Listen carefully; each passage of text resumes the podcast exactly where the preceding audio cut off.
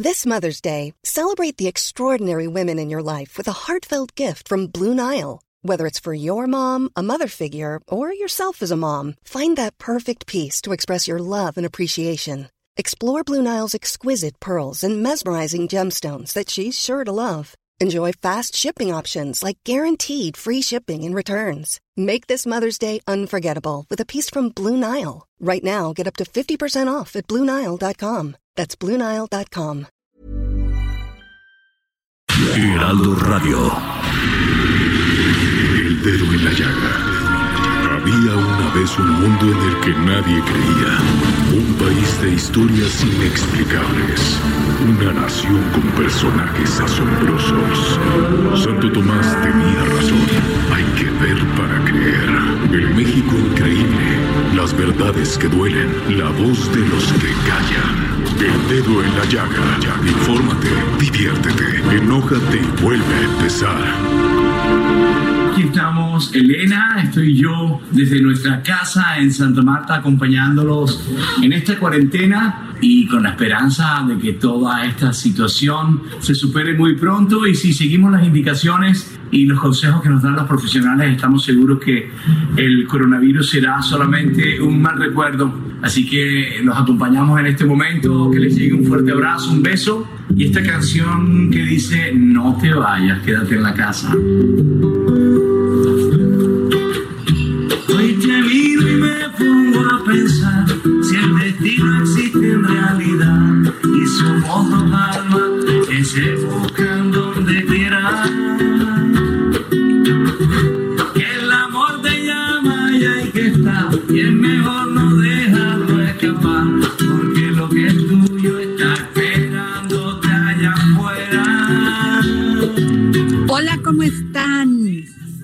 Los saluda su amiga Adriana Delgado aquí en el programa, su programa El Dedo en, en, la Llaga, este maravilloso martes 31 de marzo del 2020. Y sí, estamos escuchando a Carlos Vives con esta maravillosa canción No te vayas. Además de que estuvo acompañado de su hija Elena, quien invita a mantener una actitud positiva ante esta situación actual que vive el mundo generada por el COVID-19.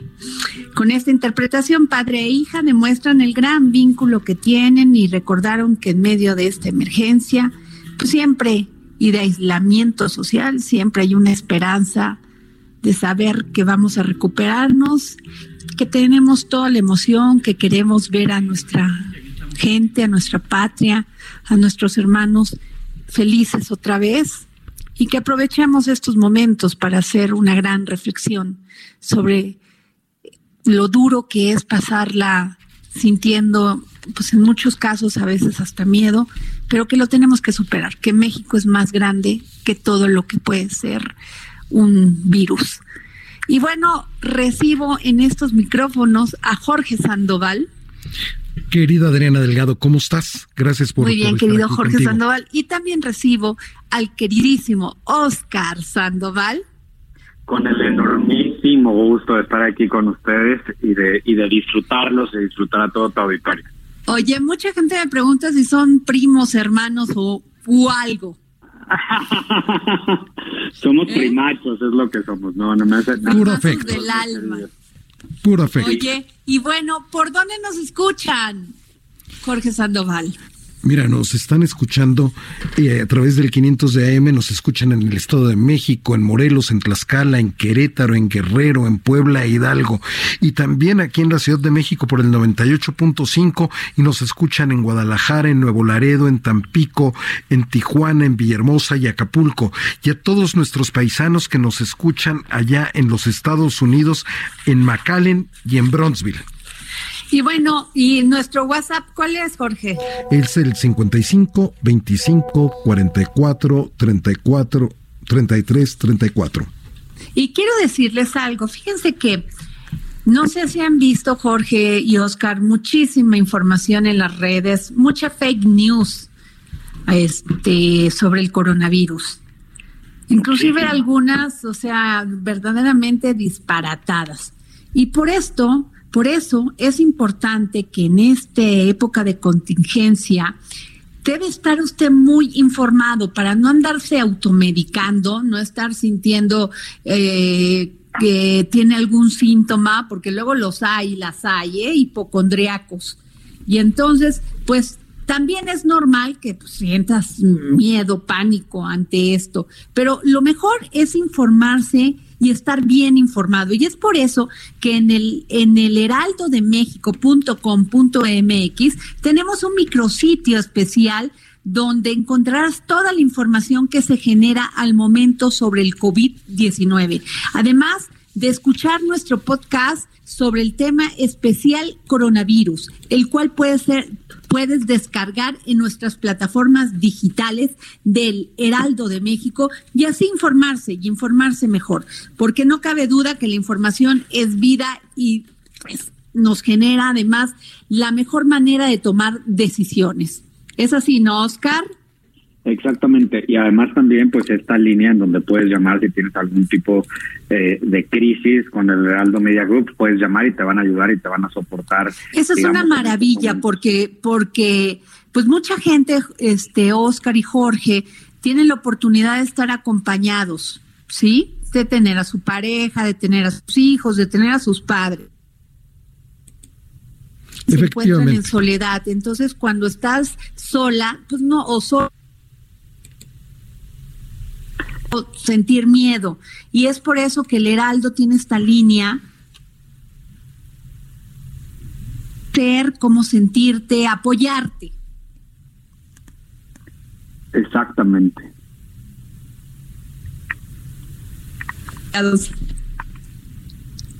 Bueno.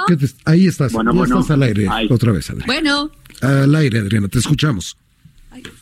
Bueno, bueno. Sí, te escuchamos. Mi querido Oscar Sandoval, pues, pues mira, cuánta razón lo que dice Adriana Delgado.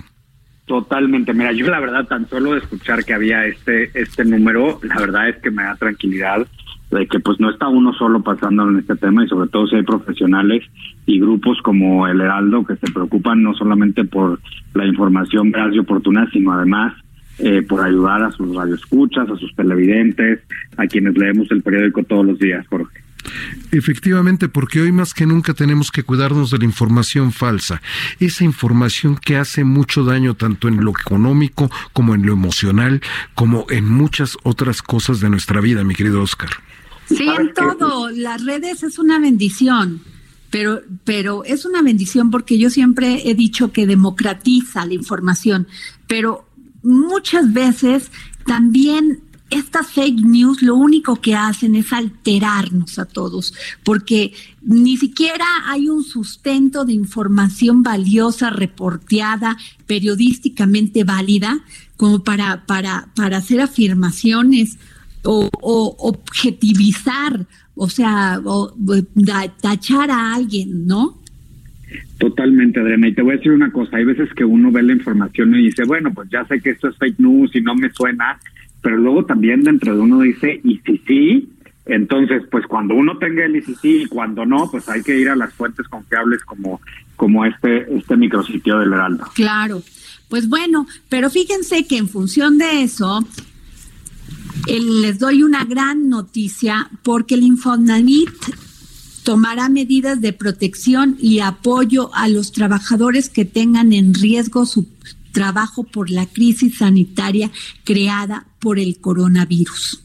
Y es por eso que le pedí a al maestro Carlos Martínez Velázquez, director general del Instituto del Fondo Nacional de la Vivienda para los Trabajadores, que nos pueda hablar de todo esto que anunciaron hace apenas dos días.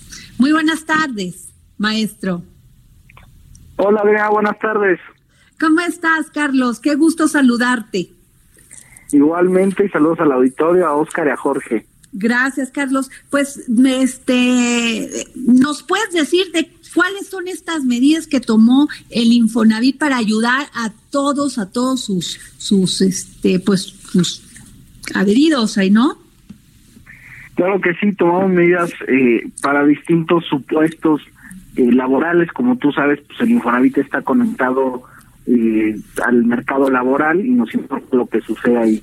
Entonces, a todos que pierdan su empleo a causa de eh, la crisis del COVID-19, todos van a estar cubiertos con un seguro que va a cubrir tres meses de su hipoteca al 100%. ¿Qué se nos está... instituto. Ajá. En segundo lugar, aquellos trabajadores que estén en una empresa contratados, o sea, no van a perder el empleo. Te escuchamos, te escuchamos un poco, Carlos. Sí. Sí. Jorge Sandoval. Adriana Delgado, estamos, eh, sí, al maestro, ahorita estamos mejor. Aquí estoy. Ah, creo, creo que es tu conexión, mi querida Adriana Delgado. Sí, yo, yo los oigo bien. A ti también te escuchamos bien, maestro Carlos Martínez Velázquez. Carlos, es que se escuchaba un poco cortado y entonces a mí se me fue también la línea. Este, estamos hablando con el maestro Carlos Martínez Velázquez, director general del Instituto del Fondo Nacional de Vivienda para los Trabajadores del Infonavit. Nos estabas platicando de estos beneficios, este Carlos. Así es, entonces para que aquellos que pierdan su empleo durante esta contingencia van a tener la hipoteca pagada por Infonavit durante tres meses. Quienes estén en una empresa y su empresa entre en paro técnico, nosotros vamos a ponernos en contacto con la empresa y vamos a hacer un plan de pagos eh, de acuerdo al salario que paga la empresa durante la temporalidad del paro técnico.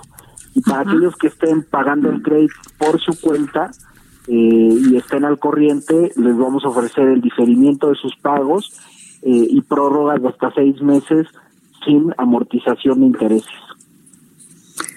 Nos decían aquí que, que estás previendo, Carlos, que sean 7.326 millones que, el, se, que se va a crear como Fondo Universal de Pérdida, ¿es así? Bueno, el, Fondo del Empleo son cercanos a 8 mil millones de pesos.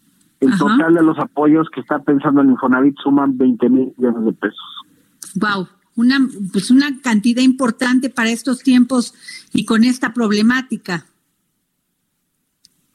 Sí, y también no vamos a dejar de apoyar tampoco a las pymes, pequeñas y medianas empresas que también cotizan en Infonavit, aquellas que enfrenten algún problema eh, de liquidez en esta temporada, vamos a dar facilidades de pago de las cuotas eh, patronales. Ahí recordar que esas no pueden tener ningún tipo de descuento, ningún tipo de exención, pero porque son ahorro de los trabajadores, al menos las cuentas, la, lo que pagan en Infonavit es un ahorro eh, obligatorio, pero sí vamos a dar facilidades para que se pongan al corriente en el año.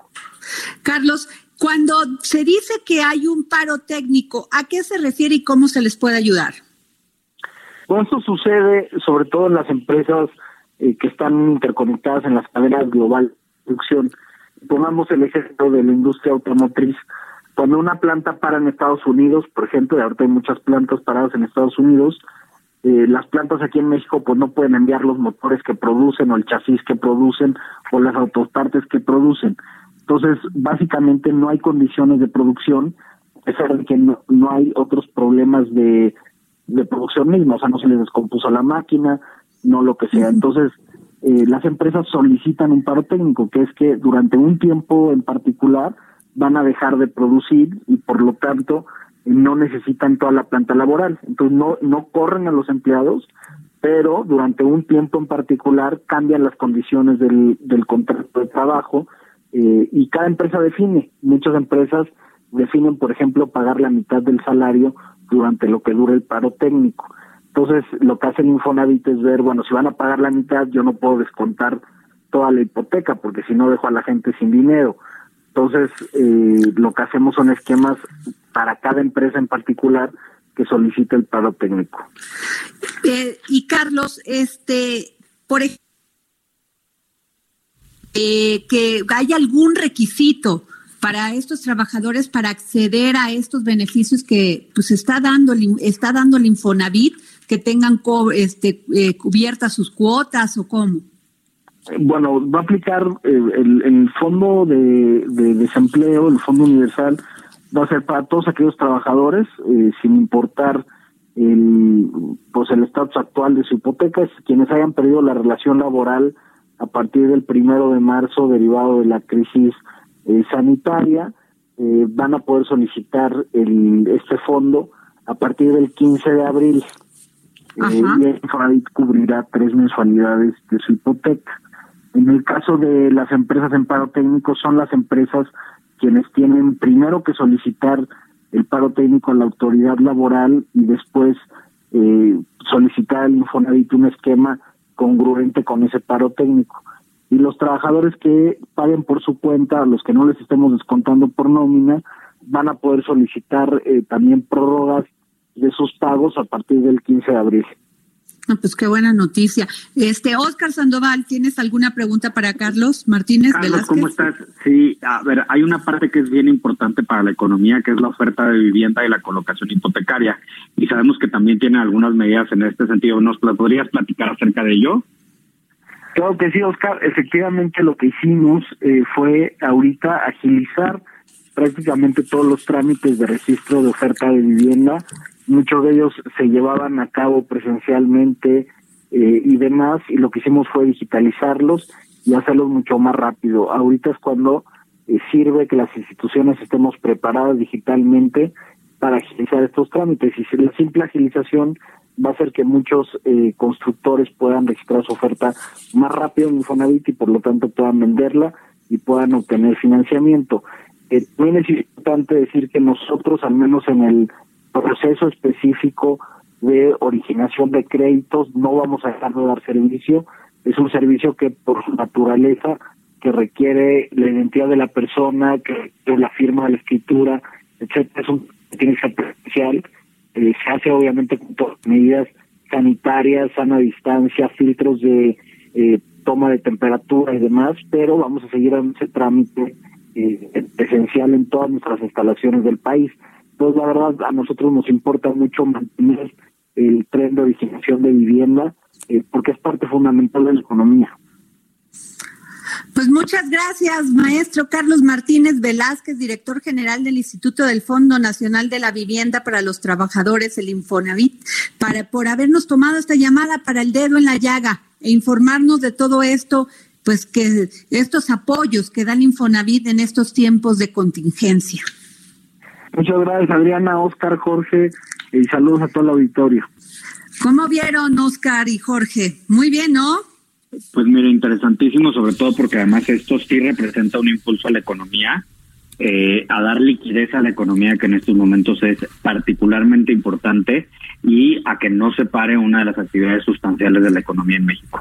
Claro, además este apoyo pues contempla un presupuesto de cerca de 20 mil millones de pesos, ¿eh? dividido para tres rubros bien importantes. ¿No? Totalmente, totalmente. Yo creo que este tipo de acciones eh, son las que debemos de estar escuchando más porque no generan alarmas, sino por el contrario nos permiten organizarnos mejor en la economía familiar, que es una parte fundamental, Adriana. El que chequemos un poco cuáles son nuestros ingresos, en qué podemos eh, ayudar a reactivar la economía, qué gastos podemos evitar porque no son sustanciales. Eh, es bien importante. Y por supuesto que pues mantener nuestro nuestro nuestra vivienda que tengamos ya sea por el crédito del Infonavit o por cualquier otro crédito pues es prioritario. Pero al mismo tiempo, pues con este tipo de apoyos nos permite reorganizarnos frente a estas circunstancias. No, y además eh, nuestros radioescuchan, radioescuchas que pues este tema es bien importante porque habrá tolerancia al pago de la hipoteca y habrá diferimiento de capital e intereses durante tres meses con posibilidad ampliarse de tres a seis meses. Es, un, es una buena noticia, ¿eh? Para aquellos que están preguntado, este, preocupados, perdón, porque perdieron su empleo o lo pueden perder, ¿cómo van a seguir pagando la hipoteca de su casa? O simplemente porque nos vamos a solidarizar con la empresa para la que trabajamos, ¿no? O sea, todos queremos conservar nuestro empleo, todos tenemos que impulsar también la, economía desde nuestra trinchera. Entonces, pues también organizarnos con este tipo de medidas que son justo para ayudarnos para eso. Así es. No es dinero gratis, no es que no lo debamos, es simplemente que ponen una pausa que nos permita pensar y decir, ah, ok, ¿cómo organizo mi economía personal y familiar en función de esto? Y luego también es bien importante, Oscar, esto que ya habíamos este, hablado tú y yo y Jorge, incluso fue tema de mi columna en el Heraldo, Heraldo de México impreso, sobre que las pequeñas y medianas empresas pues, son las que se están llevando la peor parte y que si tienen que realizar paros de labores podrán acceder a un descuento de al menos el 25% sobre el factor de pago, así como facilidades para el pago de aportaciones y amortizaciones. Exactamente, porque digamos, al final de cuentas, las pequeñas y medianas empresas pues son la mayoría de las empresas en México. No hay diferentes datos, pero van entre el 80 y el 90% de las empresas que caemos dentro de estos rubros. Y ese tipo de factores son justamente lo que nos permite eh, continuar generando economía para nuestro país. Entonces, pues estas medidas que además de que ayudan a la gente que trabaja para nosotros, también nos ayudan a nosotros y pues son respiros muy importantes para seguir en este maratón.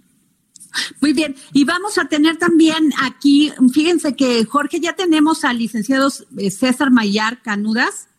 Escuchando, don César. Ah, ah, muy buenas tardes, César, ¿cómo estás? Bien, ¿cómo están? ¿Cómo les va, Jorge? Muy bien, saludándote con mucho gusto, abogado especialista en Derecho Laboral. Eh, César, el mejor abogado laborista, diría yo. César, querido, ¿Cómo a sus órdenes. pudiste escuchar toda esta entrevista que tuvimos con Carlos Martínez Velázquez, director general del Infonavit, sobre estos apoyos que van a dar a la microempresa y a la industria este para pues para no parar ante esta contingencia. ¿Cómo ves tú estos apoyos que está dando la banca, la eh, pues instituciones como el Infonavit y todas estas para poder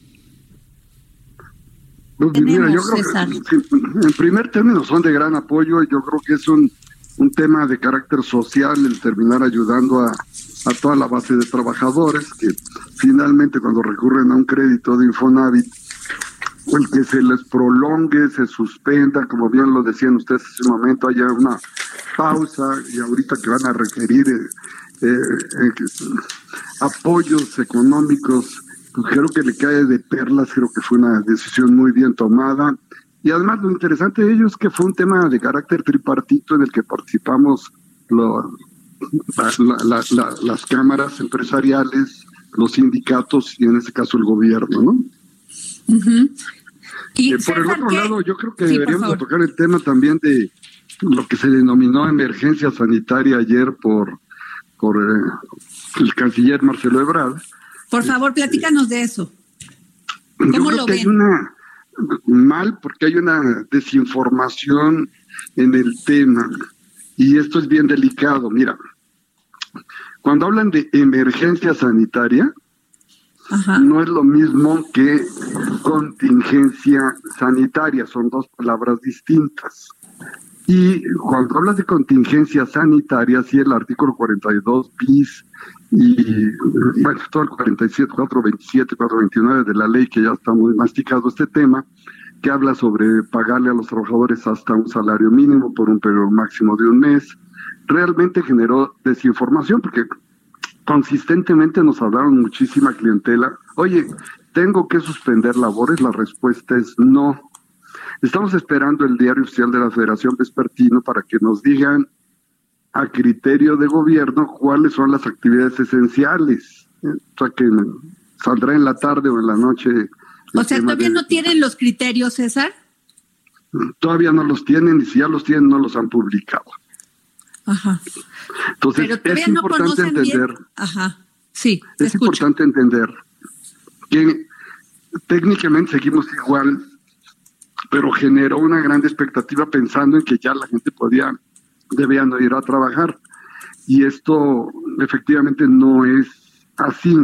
Las funciones de las empresas siguen normalmente. Hubo ligeros cambios al anterior reporte que dio el, gobierno, que son eh, hasta los 65 años las personas vulnerables, ya lo bajó a 60 años, lo malo es que ya me incluyó en ese, en ese paquete, entonces técnicamente ya no debería de trabajar, ¿verdad? no, se reducen las, las conglomeraciones de 100 a 50 personas, pero luego la jefa de gobierno habla de 20 personas de manera local, ¿no? Se fortalecen medidas sanitarias, ¿sí? Y se invita al sector privado primera vez, vaya, a apoyar las medidas, pero vamos, todavía no hay una contingencia sanitaria. Para que haya contingencia sanitaria, tiene que estar avalado por el Consejo de Salubridad General, que invita la declaratoria de contingencia sanitaria, que esto tiene que ser sancionada mediante decreto del titular del Ejecutivo, es decir, lo tiene que publicar en el Diario Oficial de la Federación como decreto el presidente de la República, cuestión que no ha sucedido y el canciller no es el presidente, aunque haya estado acompañado de la gente de salud, la Secretaría de Gobernación, en fin, las personas que estaban en el presidio ayer. Esto le llamarán emergencia sanitaria, pero confunde. Ok, o sea que ni siquiera estamos en una contingencia según jurídicamente, vaya. No, no, no, contingencia no es emergencia y no es lo mismo. Digo, nada más hay que ir al diccionario. Y la propia ley te define, como ya te expliqué, cómo es que se lleva a cabo esto. Sí, digo, te puedo dar más información ahí del artículo 13, apartado A, fracción A, de fracción quinta de la ley de salud, etcétera, etcétera, en donde el Ejecutivo, por conducto de la Secretaría de Salud, ¿sí? Aplica la acción extraordinaria en materia de salud general para efecto de la contingencia sanitaria. Pero aquí tendría que salir adelante directamente el presidente, no enviar a, a, sus secretarios. Él tiene que declarar ese decreto. Wow. ¿Y eso afecta jurídicamente cualquier tema laboral que se presente, este César? Cuando se presente, este, si se presenta como contingencia, sí, porque entonces ya es un ordenamiento en donde existe la suspensión colectiva de las relaciones de trabajo y irán a trabajar exclusivamente las personas muy esenciales, porque imagínate una empresa fundidora, pues no puedes detenerla porque no puedes apagar los hornos, ¿no? O hay funciones esenciales como el transporte. Pero en términos generales, por eso la ley marca un periodo máximo de 30 días a un salario mínimo como máximo durante ese periodo. Sí, y bueno, ya las empresas podrán, digo, perdón, como mínimo, podrían pagar un poco más. En fin, este, las circunstancias que se generó mucha, eh, con lo de la emergencia sanitaria, se generó confusión Mm, qué interesante. Y lo está adoptando como contingencia, pues no, no, no. La ley, donde la ley no distingue, el juzgador no debe de distinguir tampoco, ¿estás de acuerdo? Totalmente de acuerdo. Oscar, ¿tienes alguna pregunta o Jorge para el licenciado Mayar? Sí, eh, licenciado, ¿cómo está Oscar Sandoval? A ver, Oscar. Eh, hay, se está iniciando un debate acerca de cuánto es lo que deberían de pagar las empresas bajo esta emergencia sanitaria y con la explicación que nos das acerca de la diferencia entre la contingencia. ¿no? Ayer se dice tienen que pagar las empresas el salario completo, pero la ley, digamos, dice que debería ser un salario mínimo y hay ahí un debate acerca de qué es lo más correcto. ¿Qué pues corresponde legalmente en este momento? Sí, no debería haber ni debate. Este, la emergencia sanitaria claramente especificó quiénes son las personas vulnerables de la, desde la ocasión anterior Estamos hablando de las mujeres en maternidad o en lactancia, los menores de edad. Sí, ahí están los artículos 168, 175 de la Ley del Trabajo. En fin, la gente de 65 o más, ahorita lo bajaron a 60 o más. Entonces, esas personas deben de retirarse, sí, y recibir salario completo. ¿sí? Y hablan ahí de las personas vulnerables que de una u otra manera, para efectos del patrón es muy complejo que el empleador sepa pues quién tiene hipertensión y digo, y si te vas a la obesidad, pues el 80% de la población es gordita. Entonces, este, ¿qué se entiende por obesidad? Debe ser muy específico, ¿no?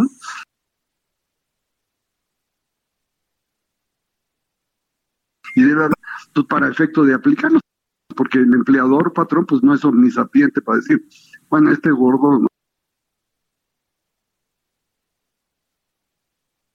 debe de, la autoridad debe ser muy precisa y, evitar confusiones. Por eso digo que no debería haber debate, ¿no? Pues sí, pues muchísimas gracias César Mayar, licenciado César Mayar, gran abogado laborista. Gracias por, por estas dudas que teníamos y que nos las has puesto muy claras aquí para el dedo en la llaga. Un, comentario final. Por Yo favor. creo que la economía no debe de pararse, se vuelve bien importante y va a afectar más todavía. Hay que tener mucho cuidado y, y ser muy sensibles cómo detenerla, ¿sí? Ajá. Para, para efecto de no, no, no, no salir verdaderamente afectados. Las empresas están pues pasmadas, están con la preocupación de si tienen o no que pagar este tipo de salarios, hay que tener mucho cuidado. Eso es Muy- algo que tenemos que tener muy en cuenta. Muy bien, gracias César Mayar del despacho Mayar. Muchísimas gracias por habernos tomado la llamada para el dedo en la llaga. Gracias, gracias por la invitación. Hasta luego. Hasta luego. Sigue Adriana Delgado en su cuenta de Twitter, arroba Adri Delgado Ruiz. Además, te invitamos a enviar tus opiniones y comentarios en texto o por mensaje de audio a través del WhatsApp al 55 25 44 33 34. Y si quieres escuchar El Dedo en la Llaga del Heraldo Radio en cualquier momento y donde quiera que te encuentres, descarga el podcast disponible en Spotify y iTunes.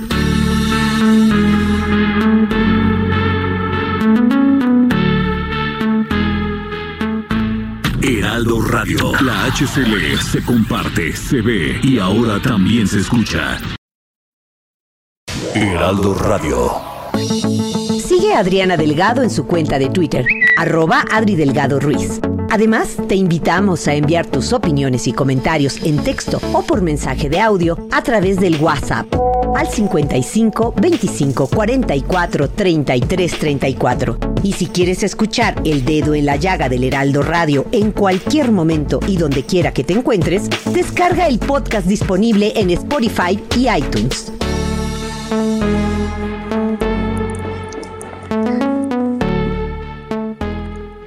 Bueno, y regresamos.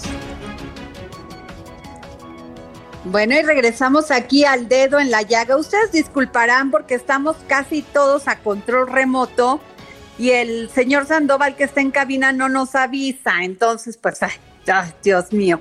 Pero bueno, fíjense que el día de hoy, el día de hoy, buenas, este, ya entramos al aire, Jorge. Vamos al aire, te escuchamos fuerte y claro. Ah, perdón, porque muchas veces esto de trabajar a control remoto es medio complicado y el señor Sandoval pues no nos avisa cuándo vamos a entrar, señor Sandoval. Estás al aire, Adriana. Sí, ya te estamos escuchando, pues sí. Oigan, pues que este Oscar Sandoval, ¿me escuchas tú también? Andamos, aquí andamos. Gracias. Oye, pues fíjense que una muy mala noticia, ayer el lunes, aproximadamente a las 2 de la tarde, la periodista María Elena Ferral Hernández fue atacada a balazos en la calle Francisco Javier Mina en la zona centro de Papantla, Veracruz. Los primeros reportes señalan que fueron dos sujetos que viajaban en una moto mismos que se acercaron a la periodista cuando estaba a punto de abordar su vehículo. Se intentó salvarla, fue llevada al Hospital Civil de Papantla, pero ahí no tenían el equipo necesario para atenderla, por lo que se trasladó a Poza Rica, Veracruz, al nocosomio regional. Se dice que recibió transfusiones de sangre a las 20 horas, ingresó a la unidad de terapia intensiva, pero hora y media después se confirmó el descenso de la comunicadora. Esta mañana, colegas de Ferral se manifestaron con una marcha en calles de Papantla para exigirle al gobierno se esclarezca el asesinato de la reportera. Pero ¿quién era María Ferral? María tenía 50 años de edad y 30 años de experiencia periodística en radio, televisión, prensa y medios digitales. Fue fundadora del portal Veracruz Quinto Poder y su fuente principal pues fue pues sí, fue la política, se dedicó a hacer periodismo político. Y bueno, parece, al parecer ya habían amenazado a María Ferral y este, y es por eso que le pedí a mi queridísima amiga, gran periodista, Violeta Santiago, que nos tomara esta llamada, periodista veracruzana y autora de un maravilloso libro que se llama Guerra Cruz de la situación que se vive en el tema de la delincuencia, de la violencia, en este maravilloso estado, mi estado, Veracruz. Muy buenas tardes, Violeta.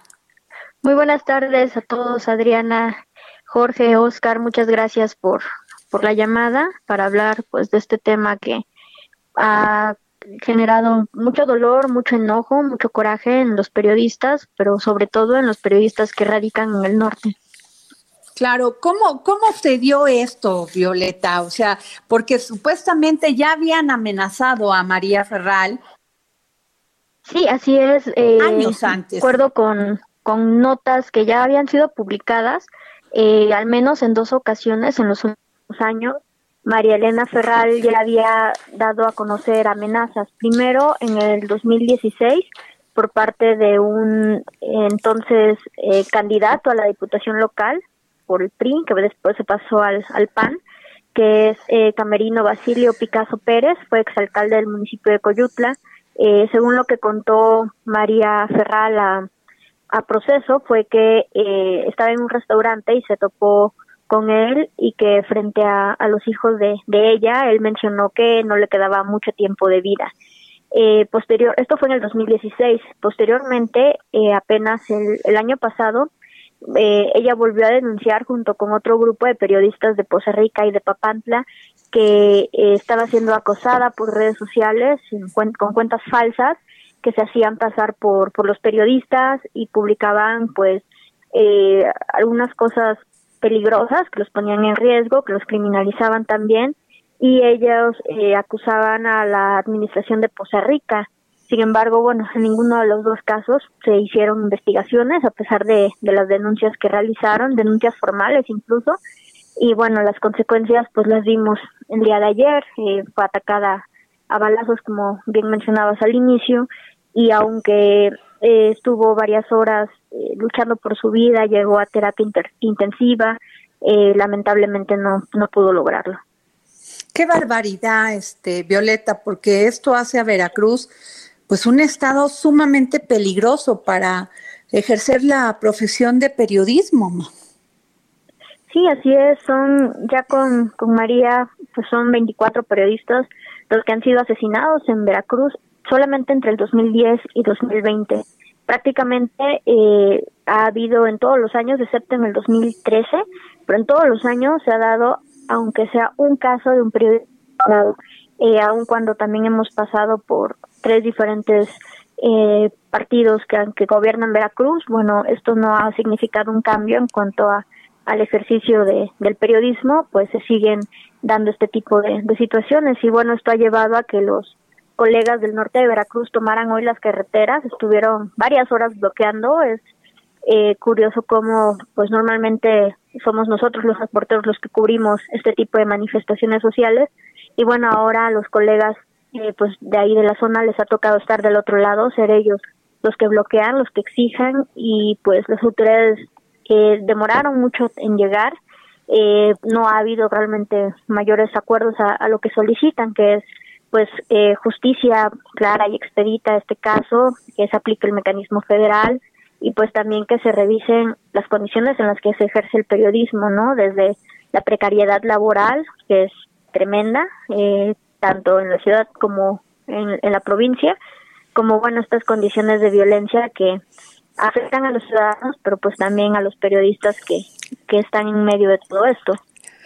Eh, eh, pero, eh, Violeta, a, el pasado 11 de marzo, también otra mujer periodista, Mireya Ulloa, directora editorial de La Opinión de Poza Rica, fue agredida con arma blanca fuera de su domicilio.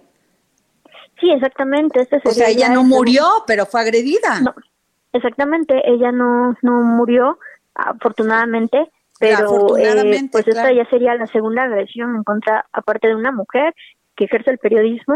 Eh, Mireya Ulloa pues es directora editorial, pero eh, definitivamente tiene una labor periodística y bueno, eh, pues ya serían dos casos en un mes y también hace dos años, prácticamente eh, también en marzo, eh, pues fue asesinado otro periodista en la zona norte y, y años anteriores también, es decir, ya con, con el caso de María Elena Ferral, serían al menos tres periodistas de la zona norte que han sido asesinados en, en los últimos cinco años.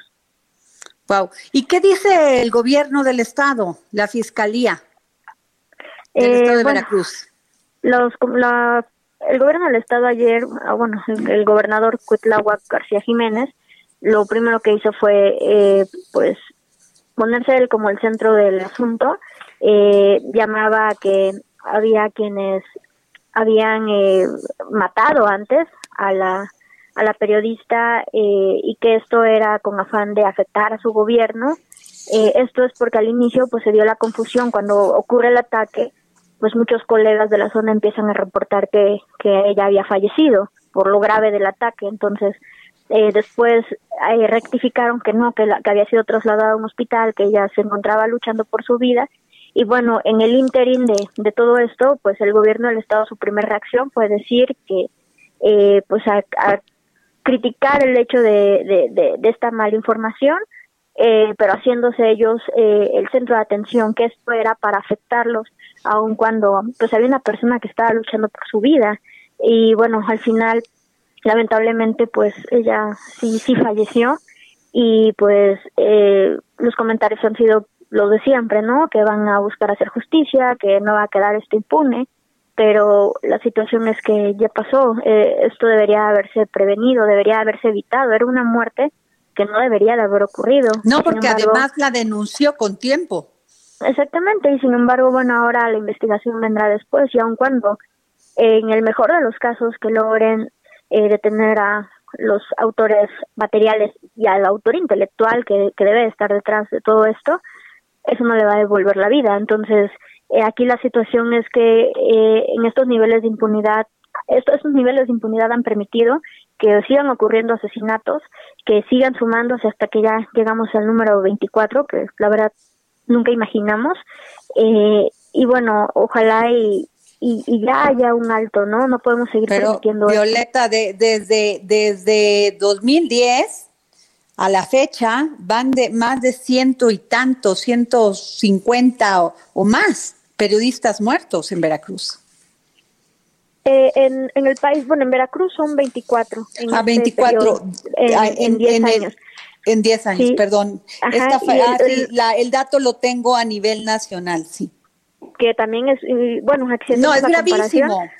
Prácticamente uno de cada cuatro periodistas ha sido asesinado en Veracruz y estamos en un país donde pues tenemos 31 entidades federativas, ¿no? Entonces, eh, esto implica, esto habla de, de la situación grave en, es, eh, en la que se encuentra el Estado y lo difícil que es ejercer el periodismo aquí y también como lo decía eh, más temprano, eh, también eh, se afecta a la sociedad, es decir, esta, esta reportera, María Elena Ferral, es una reportera regional, daba a conocer noticias de, de su localidad, de la zona, eh, noticias que pues no siempre van a llegar a las agendas de los grandes medios que están en la Ciudad de México por obvias razones, ¿no? Entonces, eh, al perderse este tipo de voces, la gente de estas poblaciones tiene la oportunidad de conocer qué es lo que está pasando en sus ciudades, en sus calles, en sus colonias, y bueno, de esta forma tienen menos elementos para poder tomar decisiones, para poder eh, pues solicitar cambios, para estar informados y, participar también en la vida pública. Claro. Híjole, pues qué que elegimos y que tú ejerces en, en Veracruz libros sobre todas las desapariciones y todas estas muy crudo, muy crudo que ha pasado en Veracruz cuando era un estado maravilloso, precioso de una calma y un clima verdaderamente este maravilloso, pero además tranquilo. No sé qué pasó. ¿Qué pasó, Violeta?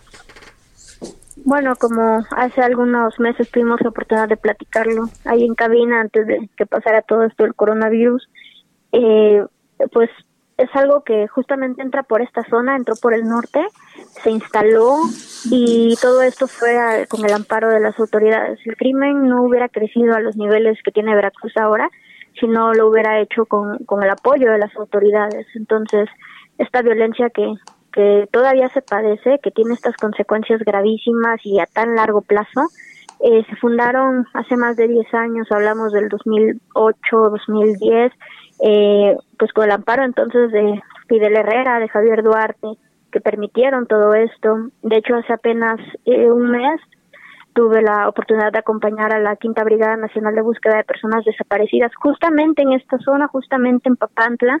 Eh, y bueno, el descubrimiento fue terrible.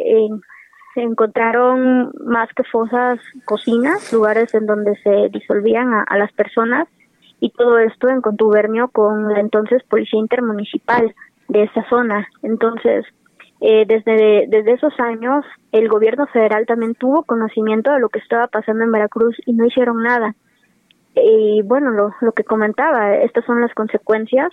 No hubiera crecido esto si no hubiera sido con la participación de todos los niveles del gobierno, desde los municipales, pasando por el gobierno estatal y bueno, obviamente el gobierno federal, que bien estaba enterado de las atrocidades que se cometían en Veracruz. Y bueno, en medio quedan los periodistas que informan esto y que obviamente arriesgan su vida al dar a conocer estas situaciones y también las cuestiones políticas, vaya, entonces al final es una mezcla eh, tan grave, tan eh, dañino ha sido el criminal como eh, los mismos políticos. Entonces, estos son los resultados y pues prácticamente 10 años después ya son 24 periodistas asesinados, hay una gran crisis de derechos humanos en toda la entidad, pero en el norte especialmente donde sucede esto ayer, hay horrores añadidos que nunca hubiéramos imaginado que podrían pasar aquí en México. Qué triste, Violeta, pero te, agradezco y estamos muy pendientes de que este, te podamos seguir llamando para, para pues tener tu punto de vista sobre esta situación de la inseguridad, de la delincuencia, de la violencia y sobre todo la violencia contra nuestros compañeros periodistas. Muchas gracias, Adriana, también a Jorge y Oscar, eh, pues también por seguir informando aún en estas condiciones que siempre lo he dicho, la, la ciudadanía es lo que tiene que entender, que, que los periodistas pues realizamos una labor importante y que si nos hacen daño a nosotros, también se hacen daño a, ustedes, a la, a la ciudad, a la, a la ciudadanía, porque entonces pierden su derecho a ser informados. Y pues qué bueno que siguen existiendo este, estos espacios, aún en, en estas condiciones, para que la población pueda seguir informada de lo que está pasando en México. Así es. Muchas gracias, Violeta Santiago, por habernos tomado la llamada para el dedo en la llaga. Jorge y Oscar, ¿cómo ven? Qué terrible. Pues terrible todo lo que pasa, ha pasado en los últimos años, que ya son bastantes en tu bellísimo estado, como bien lo decías. Ay, no, no sabes qué feo. Cada vez que los que escucho hablar de estas fosas que habla, de las que habla Violeta Santiago, que además les recomiendo que compren su libro Guerra Cruz, porque eh, además de ser una mujer muy joven, sumamente profesional e inteligente, el libro detalla la valentía de Violeta Santiago para meterse en estas zonas y acompañar a las madres que lo único que querían era encontrar en estas fosas un pedazo de, de tela de la camisa de su hijo. O sea, para sentir que ya habían descansado y ya lo habían encontrado. Entonces es terrible ejercer el periodismo en Veracruz, porque además los periodistas, pues los periodistas este, de, de, de estos que van, investigan, que buscan, pues son periodistas que generalmente ganan muy poco sueldo, y lo que tienen en la sangre es una en la sangre es una pasión y una emoción por ejercer su trabajo, pero además al mismo tiempo por informarnos y eso hay que agradecerlo siempre, Oscar.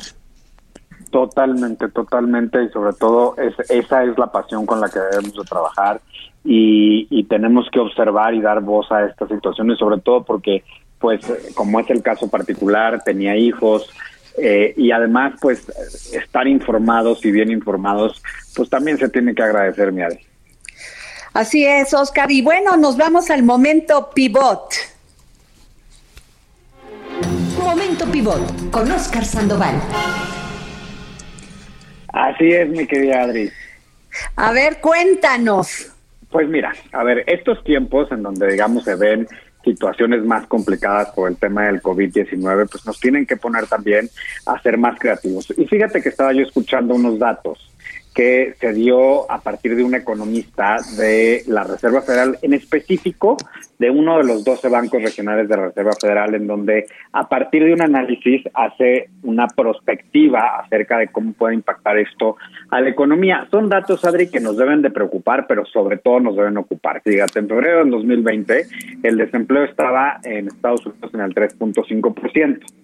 Y de acuerdo a los cálculos de este economista, podría alcanzar el 32.1%, que significaría casi 53 millones de personas, con casi 6 millones de personas que estaban en el desempleo. ¿Cómo saca esta cifra? Esta cifra la saca a partir de clasificar 808 ocupaciones en tres criterios. El primero es aquellos que son esenciales para la salud pública o la seguridad. El segundo, aquellos que tienen un trabajo que puede realizarse fuera de las oficinas. Y tercero, aquellos que tienen salarios fijos. ¿A qué nos lleva todo esto, Adri? A que lo que nosotros también tenemos que estar haciendo como empleados es estar viendo cómo también nos toca a nosotros cuidar la empresa en la que trabajamos. Vimos que ayer el gobierno de México decía, pues no, no se puede disminuir los salarios a, a, los, a los trabajadores, pero pues también nosotros tenemos, digamos, a nosotros en las empresas nos pagan por darle más valor a la empresa, ¿no? Entonces, cómo dentro de estos criterios y dentro de estos tiempos nosotros podemos hacer que las cosas funcionen y funcionen mejor. Entonces, la propuesta aquí, Adri, para todos tus radioescuchas es justamente esto, ¿no? O sea, estamos en un momento de una pausa que algunos datos a nivel, digamos, Estados Unidos y que todavía no llegamos a ese nivel en México, pero bueno, también hay que irnos poniendo las pilas pueden alterarnos o alarmarnos acerca del alto desempleo que puede haber, pero que está también en nuestras manos ir poniéndonos más creativos, hacer propuestas para nuestros jefes, ser proactivos, utilizar nuestro tiempo que pues no estamos utilizando en el traslado hacia nuestro trabajo, pues también para dedicarlo a otras actividades que muchas veces dejamos de hacer y que justo lo que necesitamos es esto. Así es, Oscar pues básicamente ponerle creatividad, pero además cuidar nuestros trabajos porque son importantes. Y bueno, nos tenemos que despedir, mi querido Oscar Sandoval. Nos vemos, nos muchísimas gracias por habernos acompañado aquí en el dedo en la llaga del Heraldo Radio. Y bueno, pues ustedes disculparán si tuvimos ahí tropezones propios de la comunicación y de la tecnología, pero créanme que estamos haciendo este programa con toda la emoción, la pasión, las ganas de informarles a ustedes y traerles todas las voces autorizadas para conocer la información del día a día aquí en nuestro país y en toda la República, en todo el país y en todos los estados, en toda la República, para que usted tenga toda la información verídica. Muchísimas gracias, Oscar Sandoval, muchísimas gracias, Jorge Sandoval, y nos vemos mañana.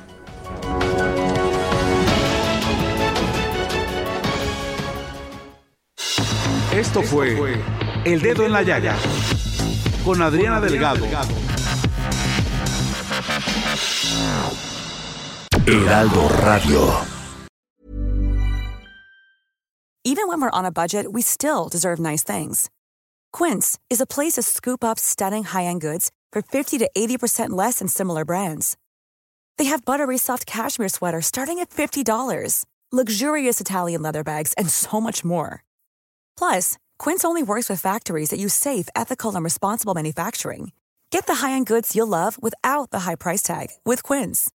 Go to quince.com/style for free shipping and 365-day returns.